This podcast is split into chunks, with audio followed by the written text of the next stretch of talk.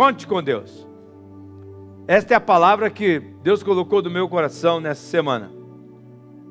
Eu tenho muitas coisas que eu recebo de Deus. Por isso que nos meus vídeos curtos, lá no Instagram, eu tento resumir em 90 segundos. Hoje foi um minuto e 10 segundos. Aquilo que Deus colocou no meu coração. Eu procuro gravar nos meus vídeos no Instagram, como também nas minhas mensagens que eu posto nas redes sociais, resumir aquele momento que Deus, que eu estou vivendo com o Senhor. Eu já adquiri um hábito de muitos anos de acordar bem cedo, por volta das quatro e meia eu acordo. Não consigo ficar na cama, mesmo na folga, no domingo, quando estou de férias. Não é um peso para mim, é uma alegria para mim. Eu gosto de sentar na minha poltrona, lá no lugarzinho que eu tenho para meus, momentos a sós, e falar: Bom dia, Jesus, eu estou aqui. Às vezes eu estou com preguiça. Não quero romantizar, porque as pessoas ficam pensando: Poxa, nunca vou poder ser assim. Não, tem dia que eu estou com preguiça. Tem dia que eu não estou afim. Eu falo, não estou afim, Jesus. Hoje eu não estou afim. Não tô... Tem dia que eu tenho que ler em voz alta a Bíblia, porque senão eu não consigo prestar atenção. E tem dia que eu me dou o direito de, se ficar muito cansado, dar um cochilãozinho rápido, ali naquele momento. Falei, Senhor Jesus, o senhor está convidado para dar um cochilão comigo. Está afim? Né? E eu sei que ele entende isso. A gente coloca um jeito de conviver com Deus, de um jeito de um ser estranho, e Deus não é, Ele é um Pai presente. Nós podemos contar com Ele. Então, ó, Senhor, hoje eu não estou muito afim de conversa, por causa que diz, diz, diz, começa a falar. E logo eu estou com muita vontade de conversar com Ele. E eu, eu vejo que Ele está perto de mim. E tem dia que repete várias vezes, que parece que não tem ninguém comigo. É importante que você saiba disso. Você não pode confiar nas suas emoções. Você não pode ser uma pessoa que decide pelo intestino, pelo humor, pelo, entendeu? Pelo, pelo, pelo, pelo, pelo teu período. Porque tem mulher que tem período pré-menstrual, depois menstrual, menstrual, e tem homem que vive inteiro, o tempo todo nesse período. Você não pode ser guiado por períodos, você tem que ser guiado pela fé. Ele prometeu que estaria conosco. Então tem vezes que eu bato com o dedo no meu peito, ele está aqui. Mesmo que você não sente, ele está aqui. Você pode contar com ele. E uma coisa é certa, nós vamos passar por momentos difíceis na vida. Todos nós vamos passar por momentos difíceis. E isso não é um privilégio de alguns, é uma realidade de todos. Se você não está passando ainda por um momento difícil, é porque você é muito jovem. Mas aguarda, vai chegar. Você vai passar por momentos difíceis, porque todos nós temos vales e montanha na nossa vida. É muito importante. Tem um texto bíblico que Deus diz que quando levou o povo para a terra prometida, Deus alertou: essa terra é uma terra de montanhas e é uma terra de vales. É uma linguagem figurada para nós. Vamos ter montanhas, vamos ter vales. E alguns vales são profundos, são escuros, são assustadores. A, tre, a, a perna bambeia, o coração dispara. E muitas montanhas são íngremes, escorregadias, perigosas, que a gente tem que andar com aquele ganchinho para se apoiar, para segurar. E é uma realidade, irmãos. Todos nós temos que admitir esse fato. Nesse lado da eternidade, nós vamos sofrer angústias. Angústias. Nós vamos sofrer medos. Medos. Nós vamos sofrer perdas nós vamos sofrer dores terríveis.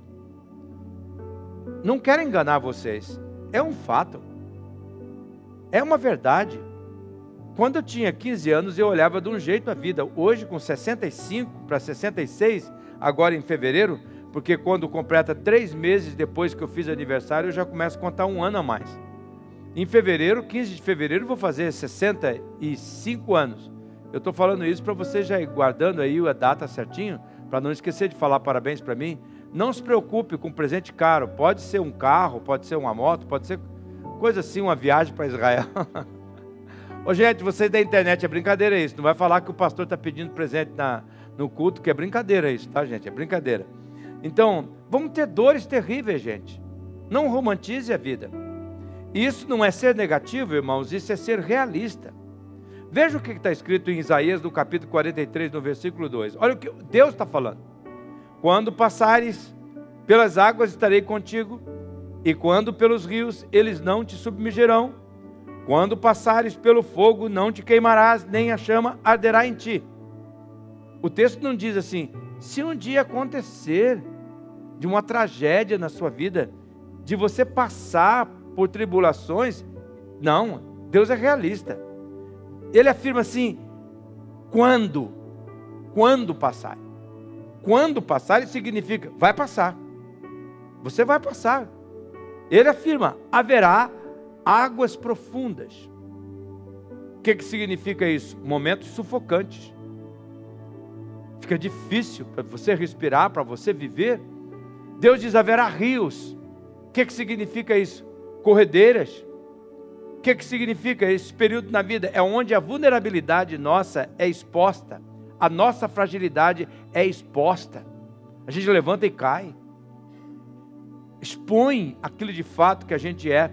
E haverá momentos que nós vamos perder o controle das situações. Porque numa corredeira, não sei se você já esteve numa corredeira, mas só você vê essas imagens de pessoas que estão na chuva e de repente caem numa corredeira.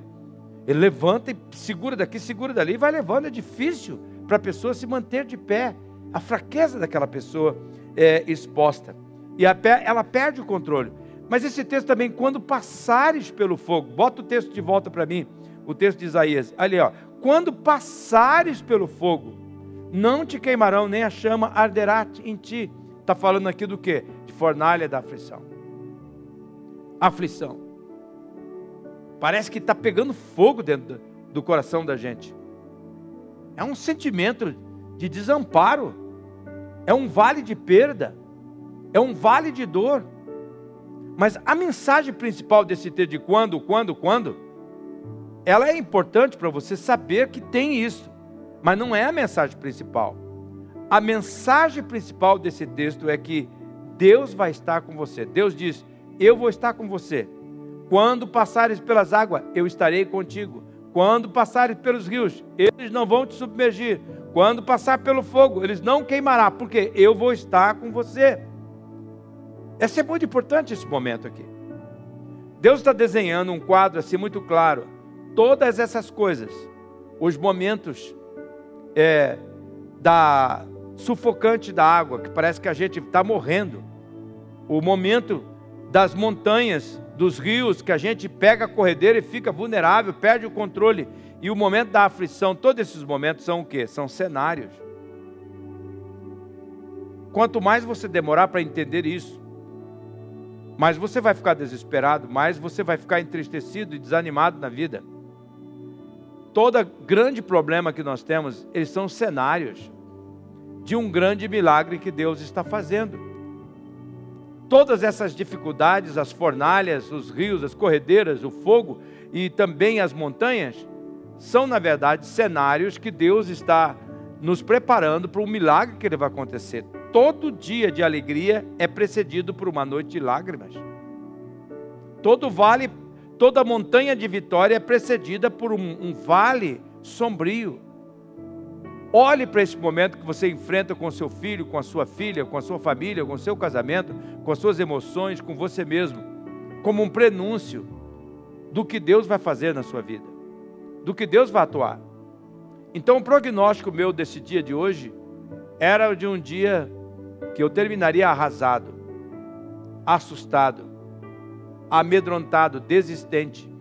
E quando Deus me alertou nessa semana com o texto que eu vou repartir com vocês, eu vi que era cenário de uma grande obra que Ele está fazendo. E é assim que eu estou aqui diante de vocês hoje. Deus hoje fez grandes livramentos na minha vida. Deus hoje operou poderosamente na minha vida. E é isso que Deus está querendo que você saiba. Eu quero repartir isso com, com você. Nessa semana eu fui muito tocado com três versos do Salmo 94. O versículo 18, o versículo 19 e o versículo 22. O versículo 18 e 19 diz assim: Ó oh, Senhor Deus, quando eu senti que poderia morrer, o teu amor me amparou. Quando estou aflito e preocupado, tu me consolas e me alegras. E no verso 22 diz assim: O Senhor me defende, Ele é a minha rocha, Ele é meu abrigo. Esse texto veio para mim no meu coração. E como é que eu sei quando Deus está falando comigo? Porque quando eu estou lendo a Bíblia, tem textos que, Deus, que eu estou lendo que Deus está dizendo assim: está guardando, está guardando, armazenando, banco de dados. Um dia desse eu coloco vida nessa palavra para tocar a tua vida. Mas quando ele coloca vida, você já percebe. Esses versículos pularam no meu coração. E eu estou sempre com a minha Bíblia e com a caneta vermelha. Que eu grifo, grifo, coloco a data, coloco aquilo que Deus está falando comigo. Porque eu quero um histórico de fé. Eu quero um histórico da fala de Deus comigo. Eu quero poder folhear a minha Bíblia lembrando as coisas que Ele falou comigo. Isso é muito importante. Você tem que entender isso. E aquilo tocou meu coração. Você sabe quando Deus fala, porque aquilo vem no seu coração diz: espera, chama a sua atenção, pega o teu foco. E esse texto me mostrou três aspectos do que Deus está fazendo diariamente, que a maioria de nós corremos o risco de não ver, por falta de discernimento espiritual, por falta de atenção, mesmo porque Deus fala de, de uma hora, de uma forma, de outra, mesmo quando nós não damos atenção, mas Ele fala. E essas três coisas eu quero repartir com vocês rapidamente. Em primeiro lugar, quando você está passando pelos vales, pelas montanhas, pelo fogo, pelas corredeiras da vida, você pode contar com Deus, porque o amor dele vai amparar você. O amor dele. Eu achei muito interessante isso. O amor vai nos amparar. Guarde isso no seu coração. Quero falar essas frases com muita clareza. Os fracos buscam amparo nas drogas. Os covardes buscam amparo nas armas e na violência. Os vencedores buscam amparo em Deus. Buscam amparo em Deus. Os vencedores, eles erguem os olhos para o céu e eles percebem, eles sabem que Deus arquiteta as ações de uma tal maneira para se manifestar na nossa vida. Os vencedores ergam, erguem os olhos para o céu e eles se abrem para aquilo que o Pai Celeste está fazendo na vida deles através daquele momento de dor, através daquele momento de sofrimento. E eles reconhecem que o amparo vem de Deus. Deus que dá o consolo, Deus que dá o sustento. Olha o versículo 18, como é que está escrito lá. O Senhor Deus, ó Senhor Deus, quando eu senti que poderia morrer, o teu amor me amparou. Talvez aqui nessa noite há pessoas que estão sentindo assim. Eu quero morrer. Minha vida não faz sentido. Eu vou acabar só. Eu vou acabar pobre. A vida não vai acontecer comigo. Um dos grandes problemas é quando nós ficamos nos comparando com outras pessoas. Quando nós ficamos olhando a vida dos outros e achando que a gente devia ser igual àquela pessoa. Mas não é. Você é uma obra obra-prima de Deus, única. Sabia que as suas digitais não podem ser confundidas? Sabia que a íris dos seus olhos não podem, não tem outra igual? e sabia que o batimento cardíaco de você não é igual a mais ninguém, você tem um batimento cardíaco único. Deus fez isso como prova de que você é uma obra-prima dele, que ele tem um propósito para a sua vida. Que, que, ele, que, ele, que ele criou você com exclusividade. E aqui diz o texto que o amor dele nos amparou. Se você tem achado que chegou no final, você tem que morrer, você tem que entender que o amor de Deus está amparando você. Olha, pode uma mãe esquecer de um filho que amamenta? Pode acontecer. Porque eu mesmo fui casado com uma menina chamada Leonice. Casei com ela em 1980, 19 de janeiro de 1980. E a mãe dela tinha dado ela para um outro casal, que cuidou dela até que ela casou comigo. E ela colocou aquela menina na mão de um pastor da igreja, do pastor dessa igreja, que era o pastor Ayrton Justo. E a mãe nunca mais a procurou. Nunca mais a procurou. Eu a encontrei mais tarde, depois, quando já estava casado, e apresentei a filha dela a ela. Mas ela nunca a procurou. Ela não tinha condição. Ela fez movida por amor. Porque ela estava sozinha, a mãe sozinha. ela não tinha como, como se alimentar direito, a menina estava doente. A menina ficou frágil, tanto que morreu cedo, morreu com 38 anos. Pode uma mãe esquecer de um filho? Pode acontecer. Mas Deus disse: Eu vou usar esse quadro de uma mãe esquecer um filho para você nunca esquecer disto. Mas eu nunca vou esquecer de você por um só motivo: eu amo você. E se você perguntar assim, por que, que Deus me ama? O que, que tem de, de importante para Ele me amar? Nada, Ele escolheu. Ele não escolheu porque você, por causa, amar você por causa que você é uma pessoa direitinha, porque você é um homem perfeito, porque você é uma mulher que nunca pensou errado, porque você é um homem que nunca trilhou, nunca tropeçou, nunca caiu. Não, não tem a ver com seu desempenho, tem a ver que Ele escolheu amar você, e Ele ama você de uma tal forma que não tem nada que faça esse amor diminuir. Você pode se tornar o maior dos, dos pecadores. E nós podemos ver como é que está Maringá. Agora mesmo, domingo, cinco e meia, eu estava chegando do acampamento e vi um rebuliço lá na praça. Eu não fui lá ver, mas tinha esfaqueado um rapaz, matado um rapaz, sem nenhum motivo aparente. Sem nenhum motivo aparente. Esse menino que agora está preso já.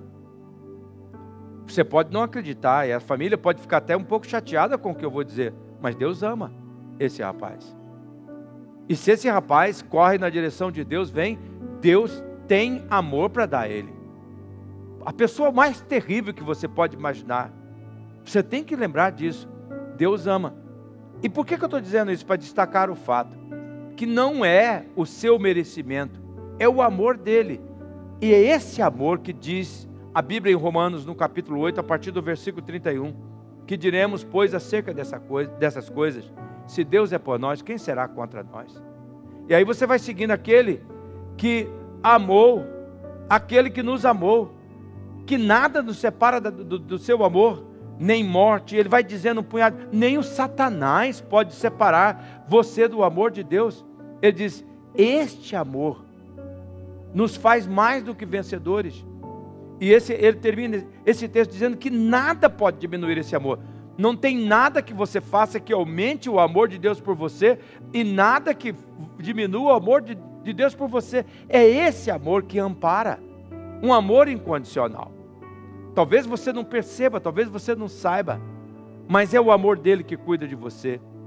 É ele que fecha a porta quando você está indo para um caminho errado. É ele que te alerta. É Ele que sacode você, é Ele que manda pessoas, anjos, verdadeiros anjos para a tua vida, para amparar você. Eu estava falando com várias pessoas nessa noite, dizendo, pastor, ore por mim, porque eu estou num momento muito especial da vida, e eu sempre falo, não fique olhando para a porta que fechou há muito tempo, senão você vai perder a porta que Deus está abrindo logo ali. Será que você está entendendo? Você só está de pé porque o amor de Deus está amparando você ele está cuidando de você. E o que é amparo? É quando você fraqueja, paf. Por isso que o, o pai, o pai que ama, nunca dá a mão para o filho, ele segura a mão do filho. Você está andando com, com uma criancinha pequena, e eu gosto de andar com meus netos, o Ben, que é o único menino que eu tenho agora, né? então eu digo que é o neto predileto, porque é o único neto que eu tenho, mas seis meninas, a Mel morreu mais cinco meninas e o bem. Mas o bem, se ele não quer dar a mão, eu pego na camiseta dele. Eu já pensei de colocar uma coleira nele. Porque eu quero que o bem, juntamente com meus netinhos, goste de ir na feira. Eu amo ir na feira. Eu quero que ele vá à feira. Ele ama, ele vai se divertindo na feira, vendo as pessoas. Então, às vezes, eu pego ele para a camiseta. Por que, que eu faço isso com ele? Por alguns motivos. Eu não quero que ele corra e vai na rua eu não quero que ele corra e tropece e se rale todo. Eu não quero que ele bate com a cabeça no chão. Eu quero protegê-lo. Então, quando ele frouxeia, eu estou ali. Então, Deus faz isso com você. Você pode contar com Ele. Nesse momento escuro que você está vivendo, nesse momento de dificuldade que você está passando, Deus está segurando a tua mão. Se é um momento de vitória, Deus está segurando a tua mão. E por que, que Ele está segurando? Para amparar você. Ele sabe que daqui a um tempo a tua perna vai frouxear. Ele sabe que você vai ter uma mente que vai vaguear. Ele sabe que você tem um coração enganoso que pode enganar você. E o que, que ele está dizendo? conte comigo. O meu amor não vai faltar, eu vou te amparar para que você possa recomeçar de novo, para que você possa voltar, para que você possa se reconstruir, para que você possa recomeçar. Ó oh, Senhor Deus, quando eu senti que poderia morrer, o teu amor me amparou. Eu dou meu depoimento. Quando eu entrei no, com meu câncer, que não é mais meu, já joguei lá para as profundezas do inferno, do, no ano de 2020, quando eu descobri, 2019, descobri que estava com câncer. Entrei em 2020, chegou a pandemia, gente, eu senti que ia morrer. Eu perdi a perspectiva. Deus teve que me sacudir. Foi assim que nasceu o livro Resistência. Deus falou, falando comigo, aquele livro eu escrevi para mim. Quase 100 mil cópias já. Todo dia eu tenho testemunho daquele livro. Está na livraria, se você quer, e você não tem ainda, adquira ali na livraria. Como Deus mandou uma palavra para mim tão clara. Eu senti que ia morrer. Eu estava preparado para morrer. Mas ainda tinha coisa que eu gostaria de ver sendo realizada. E sabe que me amparou o amor dele eu iria enlouquecer. Eu penso que um dos motivos que Deus criou a pandemia foi para Ele me dar utilidade. Porque eu estava doente, não podia sair de casa e a pandemia tinha fechado tudo, mas eu nunca atendi tantas pessoas como durante a pandemia. A doutora Lana, que é uma médica muito querida da nossa igreja, eu e ela fizemos uma dobradinha por celular, pelo WhatsApp, e nós ficamos cuidando dos doentes. Mas foi o amor dele. Teve uma, uma noite que nós ficamos nós começamos a atender às quatro e meia da manhã e fomos até quase duas horas do outro dia. Atendendo pessoas desesperadas. Eu orei por mais de 700 pessoas. Deus foi, foi o amor dele. Porque eu não tinha tempo de pensar no meu câncer. Eu só tinha tempo de pensar em confortar aquelas pessoas. Olha, Deus está falando com você aqui nessa noite. O meu amor vai te amparar, está te amparando. Eu não vou deixar você cair. Se você fraquejar, conte, o meu amor está te cuidando, a minha mão está te segurando, conte comigo. Em segundo lugar, você pode contar com Deus, pois o consolo dele alegrará você. Eu gosto muito de pensar nessa questão do consolo. Quando nós passamos por perdas, quando nós passamos por tristeza, por aflições, por choro, uma coisa nós podemos dar por certo: Deus vai limitar a força das lágrimas, das tristezas, Deus vai limitar os nossos tempos de lágrimas. Se você está passando por um momento agora de desamparo, de tristeza, de dor, de lágrimas, parece que não vai cessar, aguenta firme. Deus vai limitar esse tempo. Ele não vai demorar por muito tempo. Ele, e como é que ele faz isso em limitar as nossas lágrimas? Consolando consolando. E, e o, o consolo dele é tão presente que a nossa alegria é devolvida. O consolo, o que, que o consolo faz? O consolo de Deus, quando você está passando por uma coisa, ele vem, ele te dá uma palavra.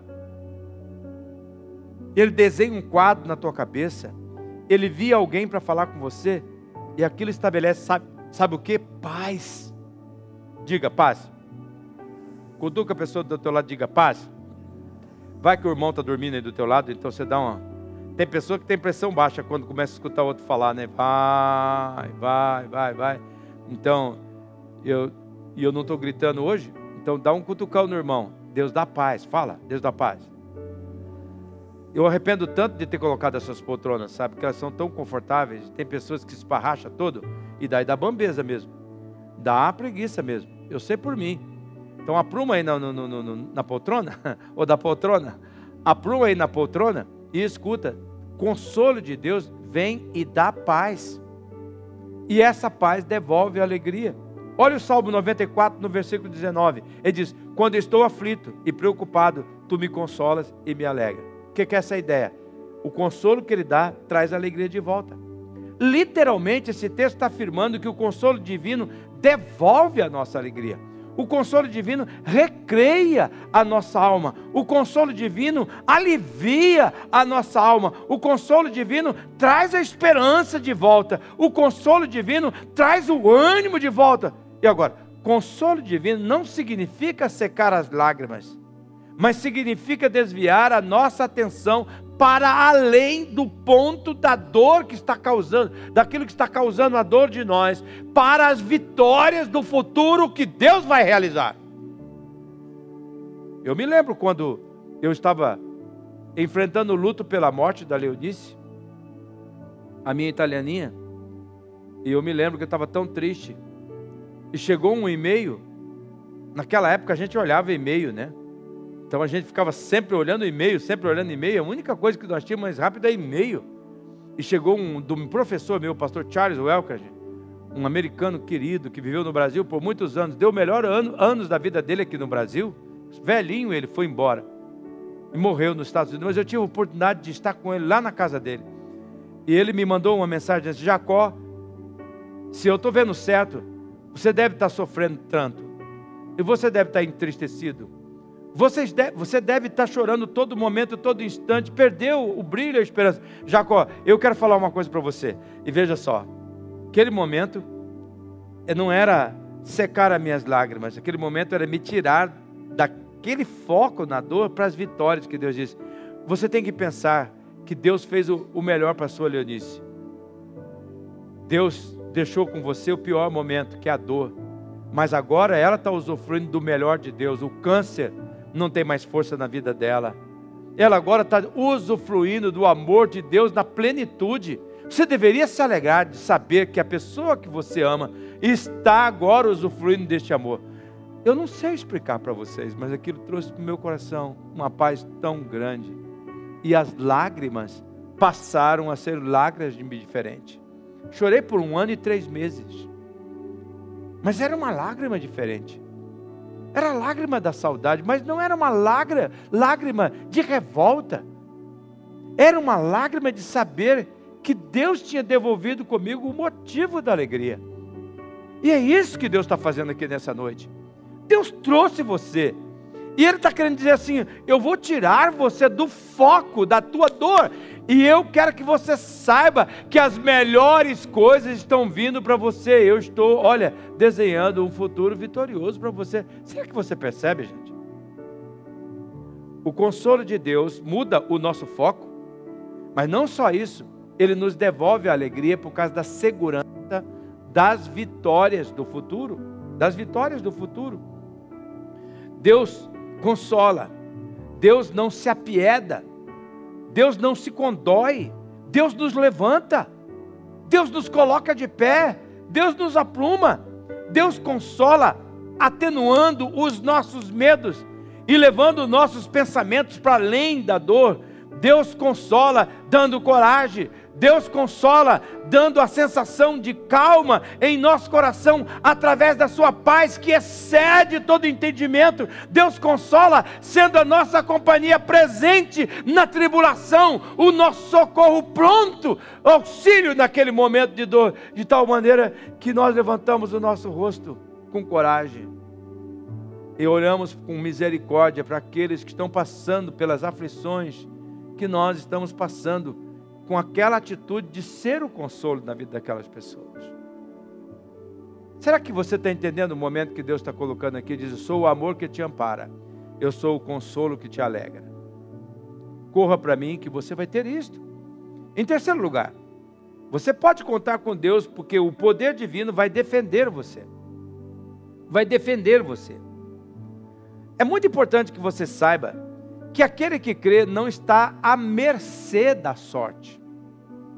Pare de dizer eu nunca tive sorte na vida. Não tive sorte de nascer numa casa boa, numa família boa, ter um pai bom, ter uma mãe boa, ter um trabalho bom. Eu não tive sorte, eu não tive sorte, eu não tive sorte. Aquele que crê não está à mercê da maldade humana. Porque tem gente má, gente. Tem gente que parece com o capeta. Fala a verdade. É ou não é? Não tem? Tem gente má. Gente do céu, sangue de Cristo tem poder?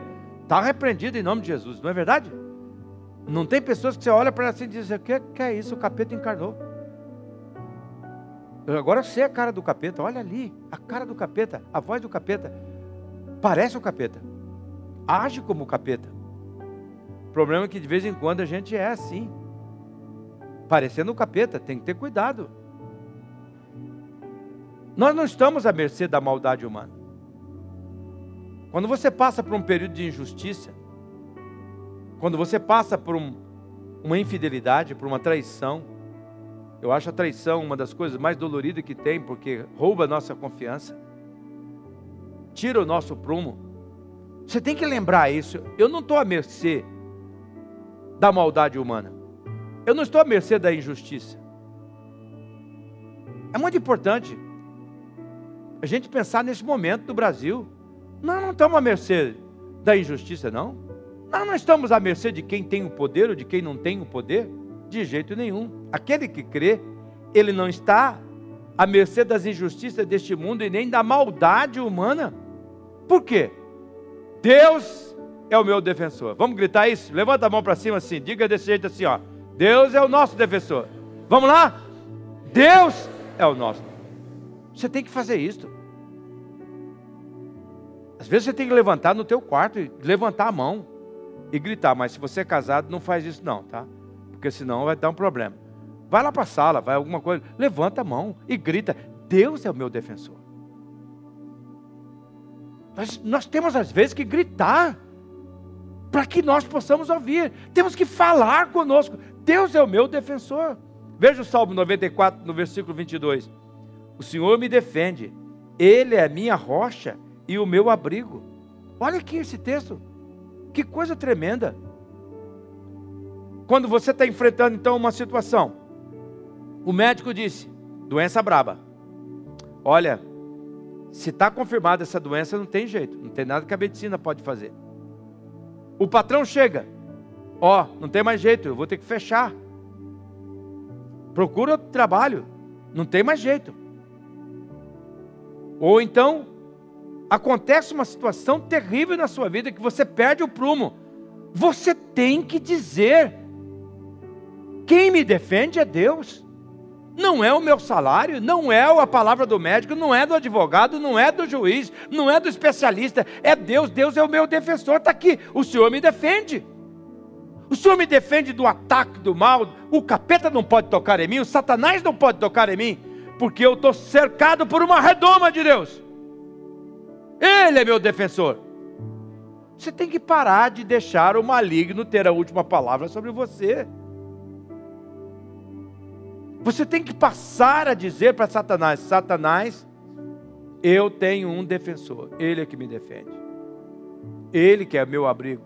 Eu achei impressionante porque coloca a minha rocha, que é um lugar que não é areia movediça, é firme. Meu abrigo é um lugar que você está guardado. Diga, eu estou guardado. Diga, eu estou protegido. Meu lar está protegido. Você não vê Satanás? Diga isso. Você não vê Satanás? Você espera que fique com medo agora. Diga, você não vê Satanás? Ele é meu abrigo. Ele é minha rocha. Ele é meu defensor. Cala a boca.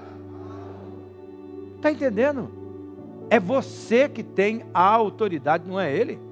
Por que, que você tem autoridade? teu defensor te defende. Ele que me defende. Ele é o médico que defende a nossa saúde.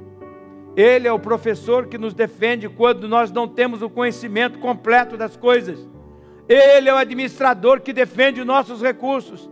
Ele é o advogado que defende as nossas causas. Ele é o nosso juiz para decretar a nossa vitória. Ele é o arquiteto que defende a nossa história. Ele é que defende a nossa história. Quem disse que é um ponto final? Ele coloca uma vírgula. E o parágrafo continua.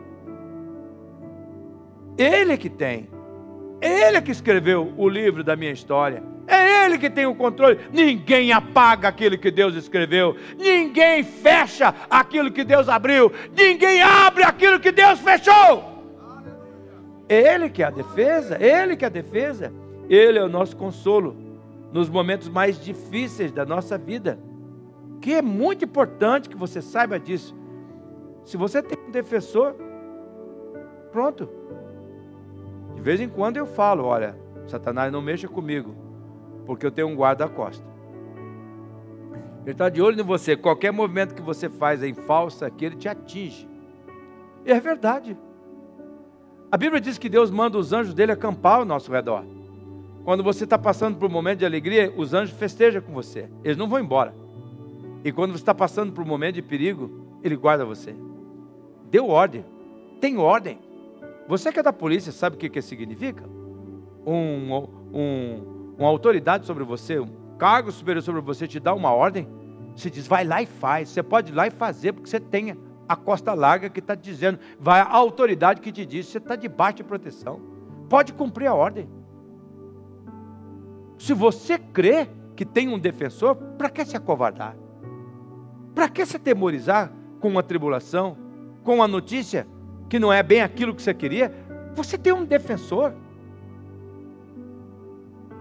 que defende você, que defende a tua causa, que defende os teus sonhos, que defende todos os teus dias. Você não precisa ficar preocupado se vai lá e o exame do médico disse isso, isso e aquilo outro. Não tem que ficar preocupado com isso, porque ninguém vai roubar um dia teu. É só você ler. Quanto mais você conhece a palavra de Deus, o Salmo 139 diz que ele foi vendo quando você estava sendo formado, entretecido no ventre da tua mãe. Ele viu quando você era só uma coisinha informe. Ele viu cada coisa sendo formada. Ele viu e gostou. Ele viu todas as coisas boas que aconteceria com você, todas aquelas coisas consideradas ruins por você. Ele viu. Nada surpreende. E ele viu no final que valeria a pena criar você. Ele escreveu cada um dos seus dias ali ele arquitetou, ordenou e ele acreditou que daria certo, que você era importante para esse momento. E então ele é o teu defensor, você pode confiar nisso. Ninguém vai roubar um dia sequer. Câncer, nada.